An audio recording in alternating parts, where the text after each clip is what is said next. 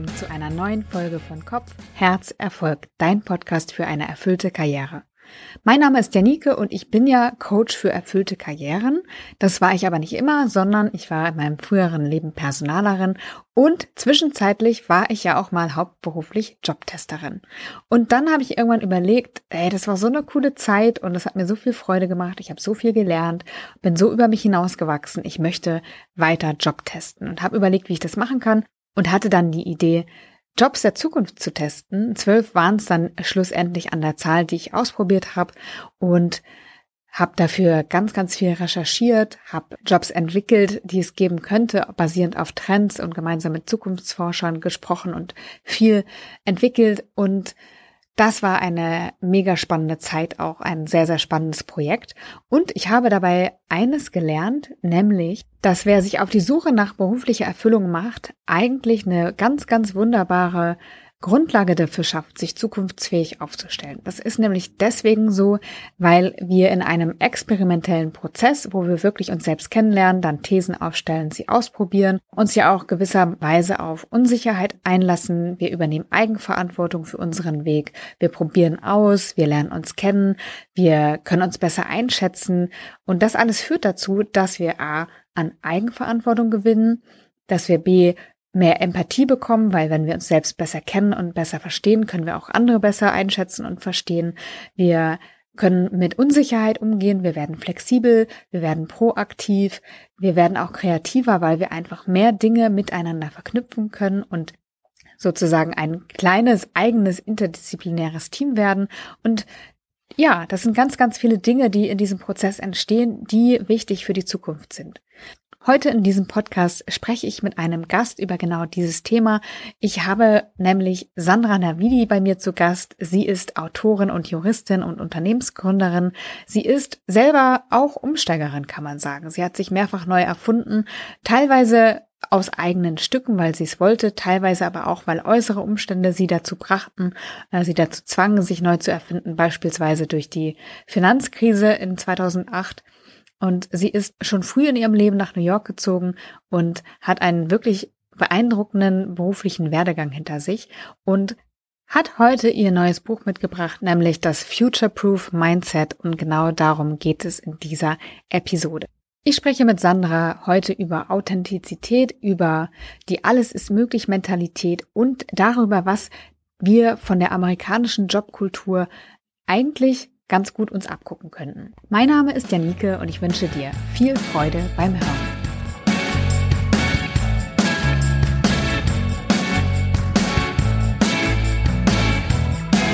Es gibt in dieser Podcast-Folge eine gute Nachricht vorab, nämlich jeder, der auf der Suche nach erfüllender Arbeit für sich ist, ist auf dem besten Weg, sich zukunftsfähig aufzustellen. Oder wie siehst du das, Sandra?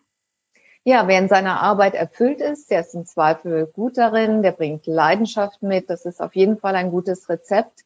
Natürlich muss man auch schauen, dass man die Begabung besitzt, die Möglichkeit hat, das zu verwirklichen und dass auch Nachfrage im Markt besteht. Ja, du hast ja ein Buch geschrieben, ich habe das vorhin schon im Intro erwähnt, Future Proof heißt das. Und du schreibst da über aktuelle Entwicklungen auf dem Arbeitsmarkt und generell, also es ist ja viel im Umbruch gerade und ich glaube, das äh, dürfte auch schon bei vielen angekommen sein. Also es ja, wird ja immer wieder darüber berichtet, aber vielleicht kannst du noch mal kurz zusammenfassen, wenn es überhaupt kurz geht, was da gerade auf dem Arbeitsmarkt geschieht, was sich verändert.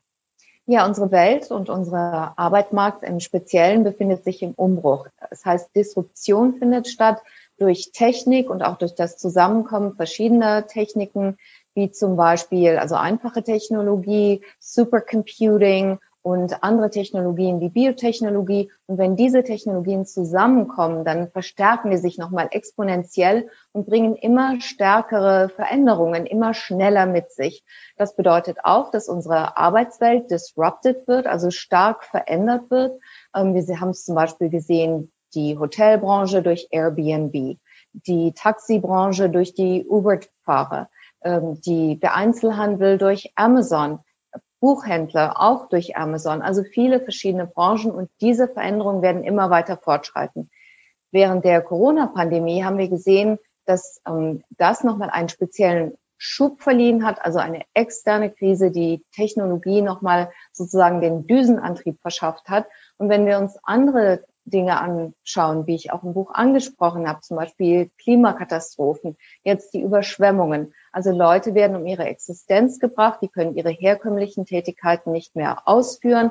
Das heißt, es wird alles läuft mehr auf Technologie hinzu. Das wird viele Leute um ihre Jobs bringen, die sie im Moment haben. Das wird aber auch viele neue Jobs schaffen. Die Schwierigkeit ist, dass sie relativ genau wissen, welche Jobs wegfallen werden und dass wir aber nicht genau wissen, welche neuen Jobs hinzukommen werden. Und was erschwerend auch noch hinzukommt, ist, dass bei jeder industriellen Revolution eine Umbruchphase stattfindet. Das heißt, bisher zumindest haben sie netto mehr Jobs geschaffen im Endeffekt. Aber es gab immer eine Übergangsphase, wo Menschen zurückgeblieben sind, weil sie noch nicht die Fähigkeiten hatten, die die neuen Technologien erfordert haben. Also da stehen uns sicherlich auch gesellschaftliche Schwierigkeiten bevor.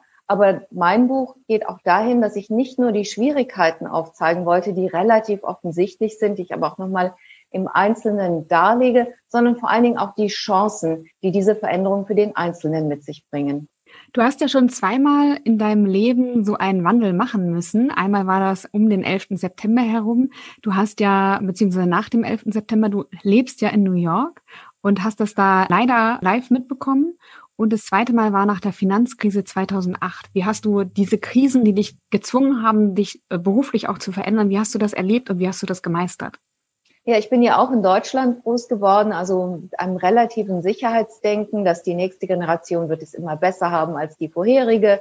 Wenn man einmal eine Ausbildung hat, dann bedeutet das Sicherheit bis ans Lebensende. Auch das Sozialsystem ist hier ausgeprägt, also dieses unterbewusste gewiss, die unter, unbewusste Gewissheit, dass man hier ganz sicher aufgehoben ist, es kann einem nichts passieren.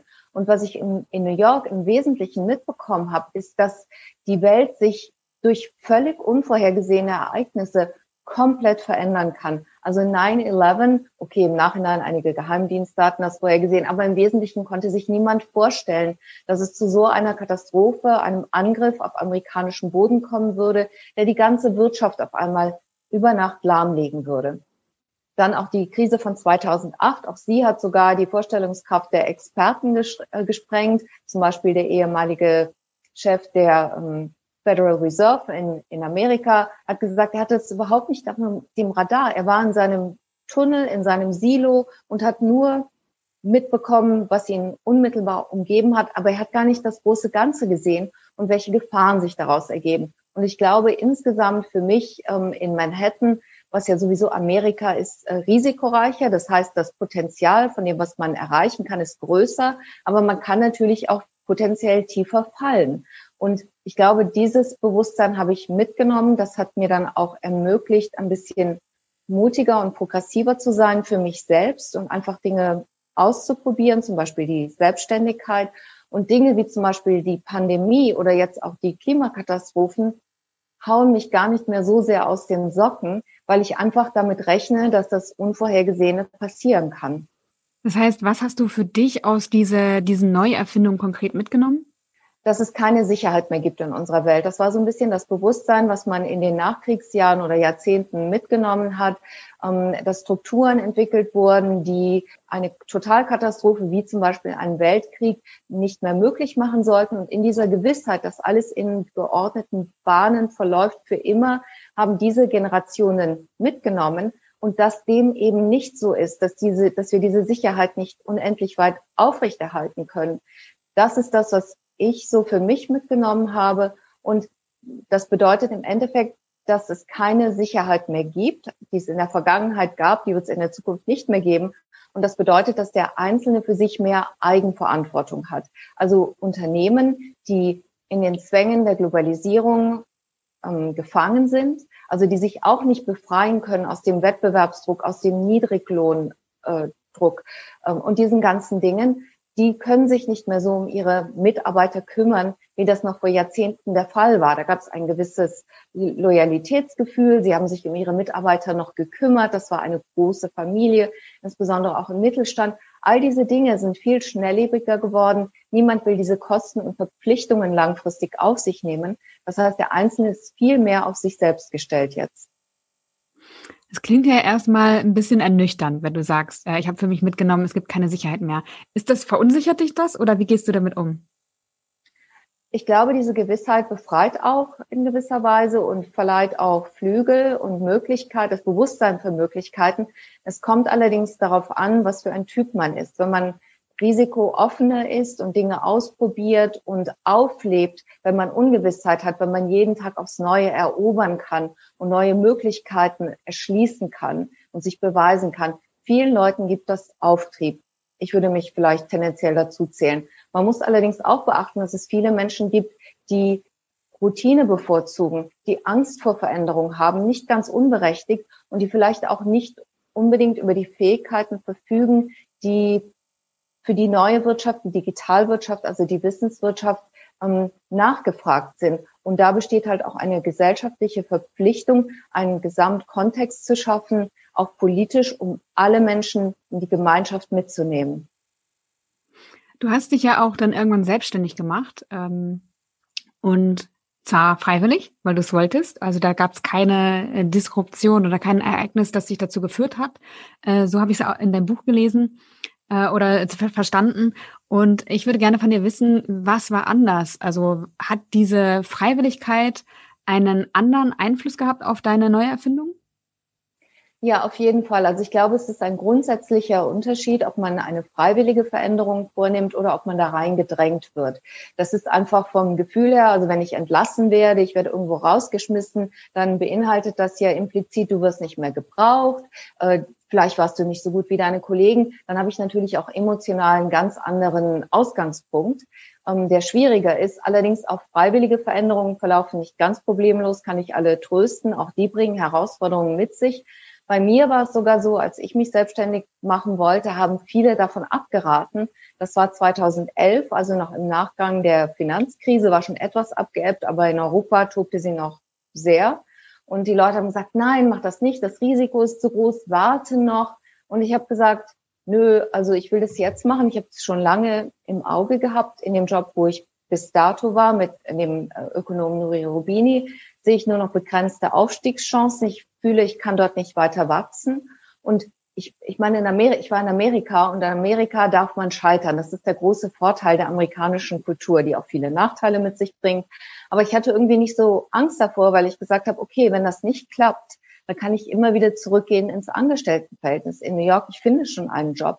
Und deswegen habe ich relativ unbeschwert angefangen. Also war natürlich schon auch eine Belastung. Also ich habe mich schon sehr, sehr bemüht. Ich habe im Vorfeld Leute, die mich anheuern wollten, gefragt, ob sie mir eventuell ähm, Aufträge geben würden, also sozusagen extern mich anheuern würden und habe dann auch mit einer Handvoll Kunden anfangen können. Aber es war insofern sicherlich einfacher, als wenn ich das gezwungenermaßen hätte tun müssen. Ja, mir ging das auch so. Also ähm, bin ja, also ich bin ja 2014 ausgestiegen tatsächlich und es ist was ganz anderes, ne, wenn du das freiwillig machst, als wenn wenn dir jemand die Kündigung vorsetzt. Also das ist schon schon ein herber Rückschlag, den man erstmal verkraften muss, wo man dann erstmal auch Energie braucht, um das das irgendwie zu verarbeiten und äh, die könnte man sonst schon in das Neue stecken. Ähm, Du hast vorhin schon über die Eigenverantwortung gesprochen. Das finde ich sehr interessant, weil ich könnte ja theoretisch auch sagen, okay, da passiert jetzt ganz viel, äh, künstliche Intelligenz kommt, Supercomputing hast du angesprochen, ähm, da passiert ganz viel. Ich kann das als Einzelner gar nicht überblicken und ist mir doch egal. Ich habe ein Anstellungsverhältnis und mein Arbeitgeber und die Politik müssen sich schon kümmern. Du sagst jetzt aber ganz konkret auch in deinem Buch, äh, eigentlich brauchen wir alle mehr Eigenverantwortung. Und ja, vielleicht kannst du das nochmal beschreiben, warum du glaubst, dass wir uns selbst kümmern müssen und uns auch selbst um unsere Weiterbildung kümmern müssen. Ja, also zunächst mal, die Politik ist ja sowieso sehr kurzfristig, erstens. Und zweitens ist sie relativ überfordert mit diesen Entwicklungen, äh, die die Technologie betreffen, weil die sehr komplex sind, sehr schnell, sehr unvorhersehbar, zum Teil auch sehr undurchsichtig, was passiert tatsächlich im Silicon Valley. Also auf die Politik kann man sich insoweit auch nur begrenzt verlassen, selbst wenn sie denn den guten Willen hätte. Auf Unternehmen, das habe ich ja eben schon dargelegt, sowieso gar nicht. Und deswegen ist es wichtig, äh, vor allen Dingen das Buch richtet sich ja an den Einzelnen. Natürlich, es gibt zwei Schienen, die man überhaupt grundsätzlich bei so einer Entwicklung betrachten kann. Einmal ist die systemische, auf die wir alle nur begrenzt Einfluss haben durch unser Wahlverhalten und politisches Engagement, gesellschaftliches, soziales. Und dann das, was wir als Einzelne für uns tun können. Und wir haben nur begrenzte Macht, aber wir haben auf jeden Fall Macht über das, was wir tun. Wir haben absolute Macht über das, was wir denken, wie wir denken, wie wir uns weiterbilden, wie wir die Möglichkeiten, die uns zur Verfügung stehen, ausschöpfen. Und ich glaube, da waren viele auch in einem Dornröschenschlaf aufgrund von Bequemlichkeit. Ich rede natürlich in erster Linie von den USA, wo viele Leute zwei Jobs haben mussten oder sich in einem Job totarbeiten mussten. Die hatten weder Zeit noch Energie, über sowas nachzudenken. Und wenn sie dann zu Hause waren und in ihrer Freizeit, haben sie irgendwelche Schrottfernsehsendungen geguckt zum Abschalten. Und das sind im Grunde genommen Zeitverschwendungen, die man besser verwenden kann. Also wenn man für sich verantwortlich ist, du sprachst es an, das Weiterbilden, das Fortbilden ist im Grunde genommen kein Luxus, ist auch keine unangenehme Verpflichtung, sondern das kann wahnsinnig interessant sein, wenn man einmal damit anfängt. Ich habe das eigentlich immer schon gemacht. Ich habe auch Wissenschaftsseiten in Zeitungen gelesen, von denen ich nur die Hälfte verstanden habe, wenn überhaupt, die mich vielleicht auch jetzt nicht unbedingt interessiert haben. Aber ich habe gedacht, mal gucken, was es da so gibt und wenn man reinkommt und je mehr man versteht, desto interessanter wird das. Und das ist auch sehr wichtig, um Gesamtzusammenhänge zu verstehen. Und das Wichtigste überhaupt, wenn wir jetzt über Eigenverantwortung sprechen, ist ein Gefühl dafür zu bekommen, wohin die Zukunft geht. Also so eine periphere Ahnung haben ja wahrscheinlich die meisten Menschen, aber speziell in deiner Branche oder in der Branche, für die du dich interessierst. Wie formieren sich da die Punkte? Welche Trends werden vielleicht langfristig sich dort entwickeln? Das ist sehr wichtig, um zu wissen, wie muss ich mich fortentwickeln? Welche Stärken von mir werden relevant werden? Welche sollte ich weiter ausbauen? Und ja, also deswegen, diese Eigenverantwortung kann einem im Endeffekt niemand abnehmen. Du gehst ja sogar so weit und sagst, dass wir eine Zeit lang sogar unter unseren Verhältnissen leben sollten oder generell unter unseren Verhältnissen leben sollten, um Geld sparen zu können, für die Zeiten, wo wir uns dann neu ausstellen und wo wir dann vielleicht sogar auch Einkommensbußen hinnehmen müssen, äh, wenn wir in einem Job anfangen, wo wir vielleicht noch nicht die Expertise haben. Ja, also grundsätzlich, das ist natürlich auch Mentalitätssache und das ist in Amerika, wo ich lebe, eigentlich grundsätzlich schon mal anders. Die meisten Leute dort leben über ihren Verhältnissen. Ich bin sehr deutsch erzogen, also ich, ich habe immer etwas unter meinen Verhältnissen gelebt und das halte ich in vielerlei Hinsicht für sinnvoll. Wenn man sich umorientieren will, dann kommt es natürlich im Blick auf die Möglichkeiten darauf an, in welchem Lebensstadium befinde ich mich, welche Verpflichtungen habe ich, vielleicht auch familiär, habe ich einen Partner, der ein zweites Einkommen hat. Aber sehr wichtig ist grundsätzlich natürlich der finanzielle Unterbau, den man hat.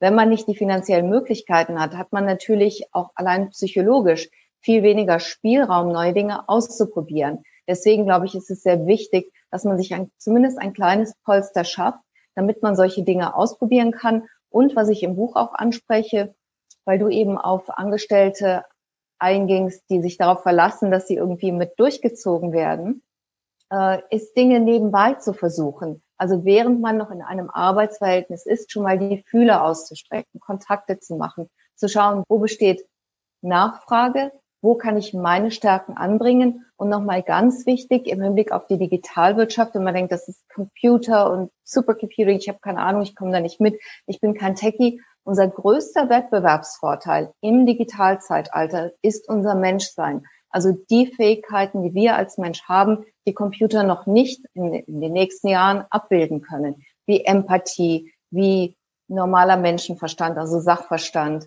ähm, das Managen von Leuten, Kreativität, Kommunikationsfähigkeit, strategisches Denken. All diese Dinge werden immer wichtiger sein und das ist unser Wettbewerbsvorteil gegenüber Computern.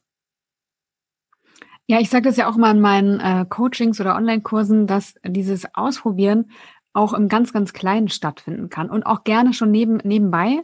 Äh, und ich, ich habe auch ein paar Leute, die, also viele, die, die meisten machen das im Job tatsächlich und keiner braucht da irgendwie wie ich 30 Jobs in einem Jahr ausprobieren, weil es natürlich auch kostet und sehr hohes Investment mit sich bringt. Aber es geht schon im ganz Kleinen, ne? sei es ein Ehrenamt nebenbei, innerhalb der Firma was auszuprobieren. Und ich finde, wenn man anfängt, mal zu gucken, wo zieht's mich denn eigentlich hin, wo zieht mein Interesse mich hin, dann tun sich da ganz, ganz spannende Sachen auf. Und ich finde auch so nach Trends Ausschau zu halten, die die eigene Branche betreffen, mega spannend. Ja, vor allen Dingen manchmal erstens weiß man gar nicht genau, was einem liegt oder man weiß, man ist gar nicht bewusst ähm, Jobs, die es gibt, die man oder Tätigkeiten, die man ausführen könnte, wo die eigenen Fähigkeiten gefragt sein könnten und ja, was einem liegt. Du zitierst ja in deinem Buch auch den Wirtschaftsnobelpreisträger Edmund Phelps, der sagt, äh, Erfüllung ist die Voraussetzung für Erfolg.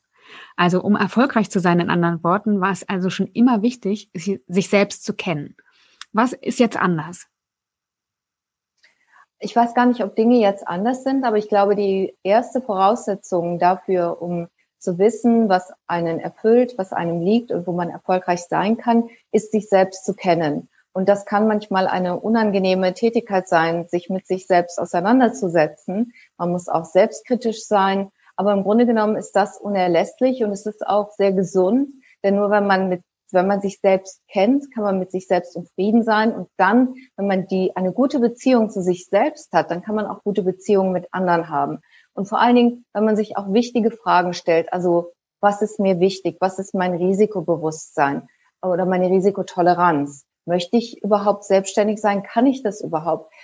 Wie sind meine finanziellen Ansprüche? Was sind meine Werte? Wie ist der Stellenwert, den ich Familie einräume? Bin ich überhaupt bereit, wenn ich zum Beispiel selbstständig bin, Wochenenden durchzuarbeiten, niemals wirklich mehr Feierabend zu haben?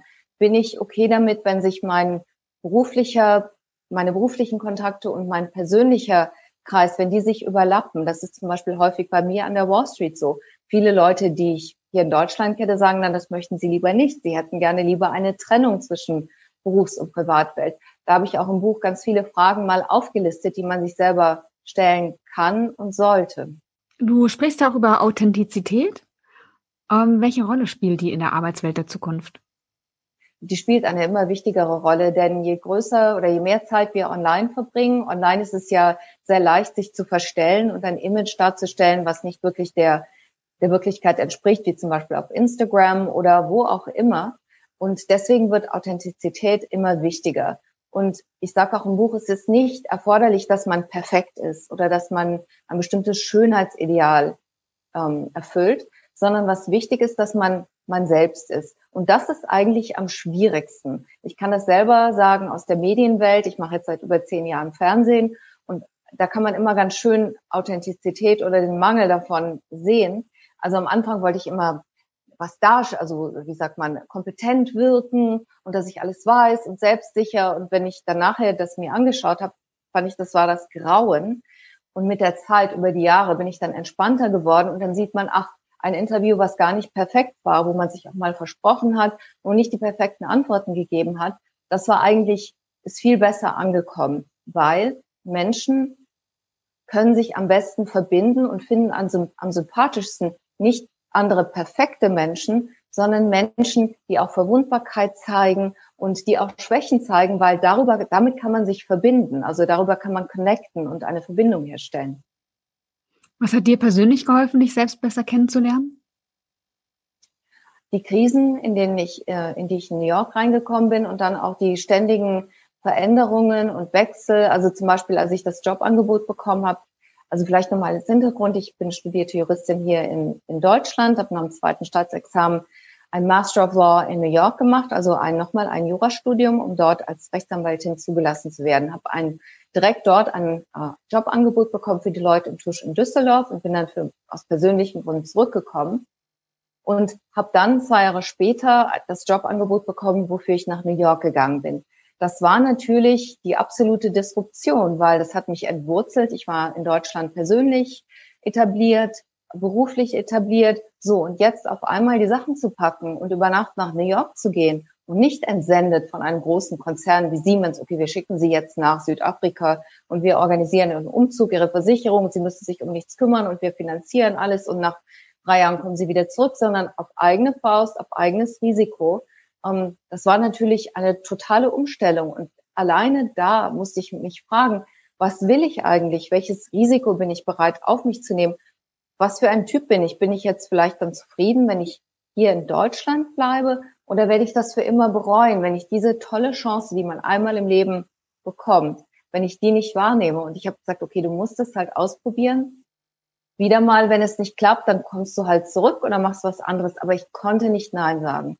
Aber das, da, dafür musste ich mich für diese Entscheidung, musste ich mich natürlich auch mit mir auseinandersetzen. Obwohl ich dazu sagen muss, instinktiv aus dem Bauch heraus, ich wollte immer nach Amerika, also als die Frage noch nicht ganz ausgesprochen war nach dem Jobangebot, wusste ich instinktiv vom Bauchgefühl her schon, dass ich zusagen wollte. Das muss ich auch hinzufügen. Aber rational habe ich versucht, dann nachher nochmal zu rechtfertigen. Das heißt, Veränderungen geben uns eigentlich auch die Chance, uns selbst besser kennenzulernen. Das heißt, es ist eigentlich, eigentlich gut. Also wir werden mit mehr Veränderungen konfrontiert und wenn wir uns darauf einlassen, dann lernen wir uns selbst besser kennen und ähm, können sie wiederum besser meistern und uns sind auch besser aufgestellt.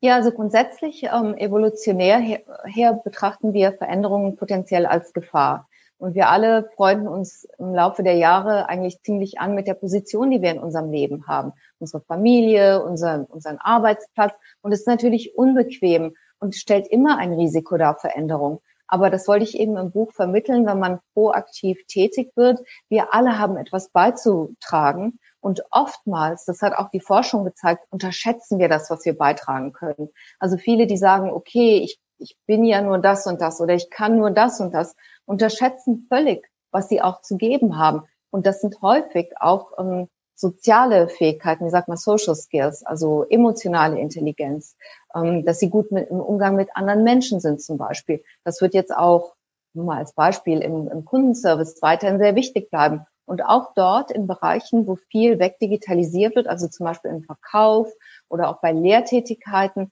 wird es weiterhin wichtig bleiben. Und wir leben auch international in einer Welt, in der immer noch sehr viel Kapital vorhanden ist. Viele Leute sind bereit und in der Lage, dafür zu bezahlen. Unter anderem auch zum Beispiel für Social Care Jobs, also Kümmerjobs.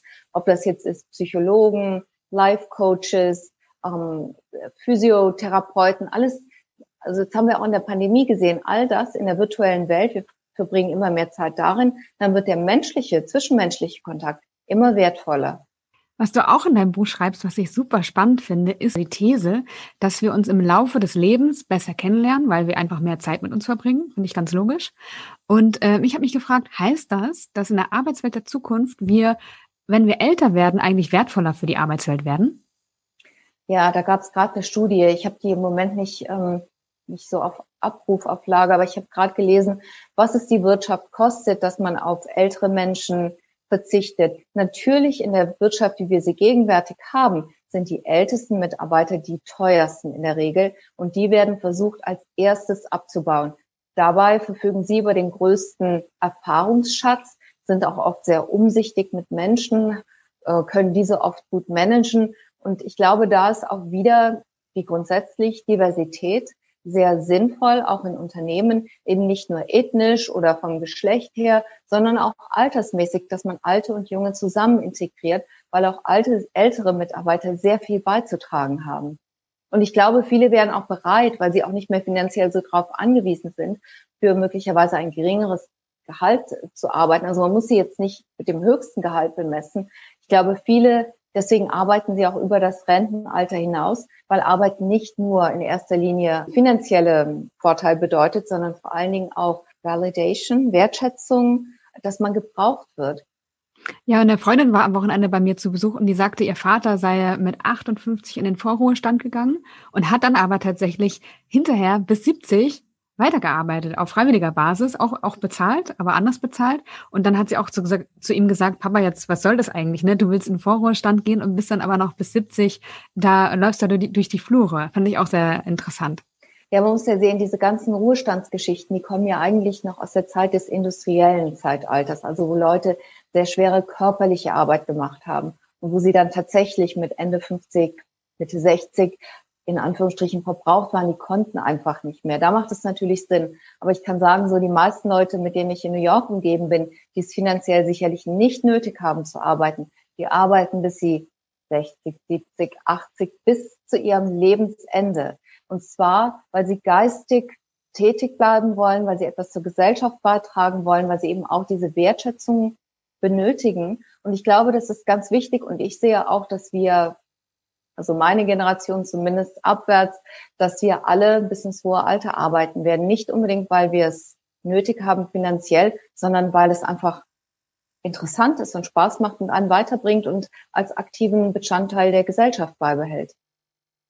Es gibt auch ein spannendes Buch, das heißt The Hundred Year Long Life, wenn ich mich nicht täusche, von Andrew Scott und Linda Gretton. Also es geht auf jeden Fall darum, dass wir länger arbeiten müssen und äh, dass genau das, was du gerade gesagt hast, dass einfach unser Modell der Rente auch veraltet und überkommen ist und dass wir eigentlich einen anderen Rhythmus bräuchten, nämlich Bildung, Arbeit, Pause. und dann wieder Bildung, Arbeit, Pause. Also dass wir sozusagen nicht unser Leben in drei Teile teilen, sondern in, in einen Rhythmus äh, bringen und uns dadurch auch immer weiterentwickeln können und dadurch aber auch zwischendurch Pausen haben können. Ich finde das einen sehr schönen Gedanken eigentlich. Ja, das finde ich auch sehr sinnvoll. Man muss natürlich sagen, manche Menschen müssen aus finanziellen Gründen weiterarbeiten, aber ich glaube, es ist auch sinnvoll, auch auf die Rente kann man sich äh, nicht ganz verlassen.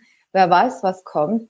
Ähm, und dadurch, dass unsere Tätigkeiten immer mehr in die digitale Welt verlagert werden, sogar die Handwerkstätigkeiten, die typischerweise bisher eher körperlichen Einsatz gefordert haben, werden viele Menschen auch einfach weiter zukünftig arbeiten müssen. Mein Buch ist jetzt an erster Linie nicht gerichtet an Techies, also solche, die programmieren können und die top sind in der Technologiewelt. Nichtsdestotrotz sage ich auch Ärzte, Anwälte, Steuerberater, Finanzplaner, all diese kognitiven Jobs äh, auch die werden zukünftig immer mehr mit Technik zusammenarbeiten müssen. Ob das Diagnostik ist, ob das Research in, in Rechtsanwaltsjobs ist, solche Geschichten. Also wir müssen alle schon auch uns bemühen. In meiner Generation war das am Anfang, oh, wir müssen Computer lernen. Da kam gerade so das Internet und die Laptops auf und so. Und jetzt ist es halt, oh, wir müssen schauen, dass wir uns in unserem Feld zumindest ähm, bemühen, dabei zu bleiben und uns auszukennen. Das gilt insbesondere für Frauen, die sowieso in der Digitalwelt benachteiligt sind. Ein Thema würde ich gerne mit dir noch streifen. Und zwar hast du geschrieben von der Alles ist möglich Mentalität. Was ist das und wie kann ich die bekommen? Ja, die ist natürlich ziemlich typisch amerikanisch.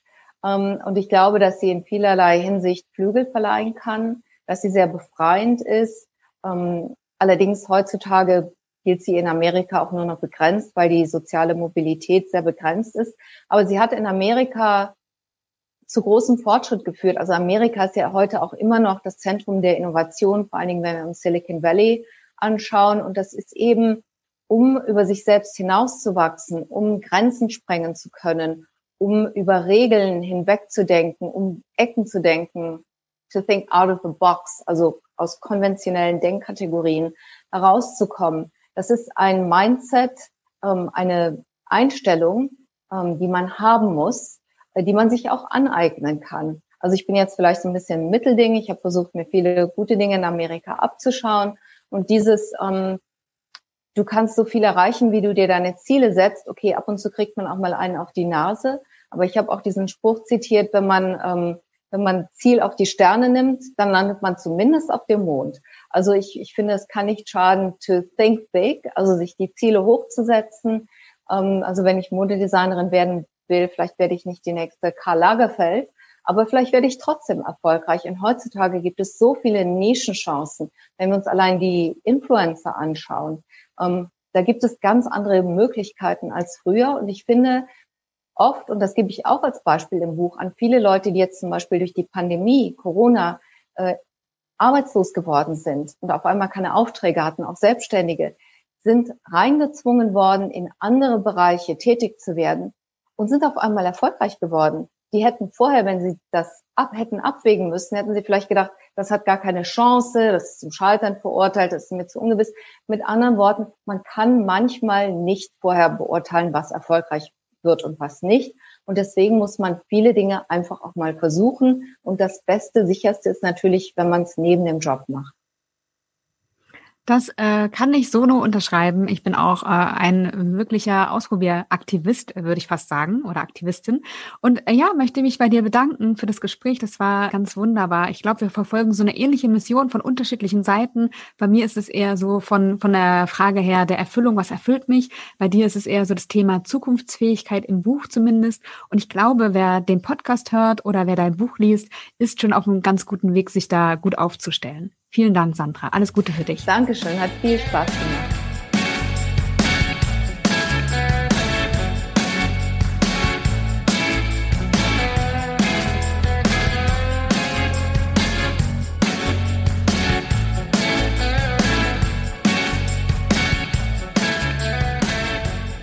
Schön, dass du heute wieder dabei warst. Ich hoffe, du konntest ein paar Impulse für dich mitnehmen.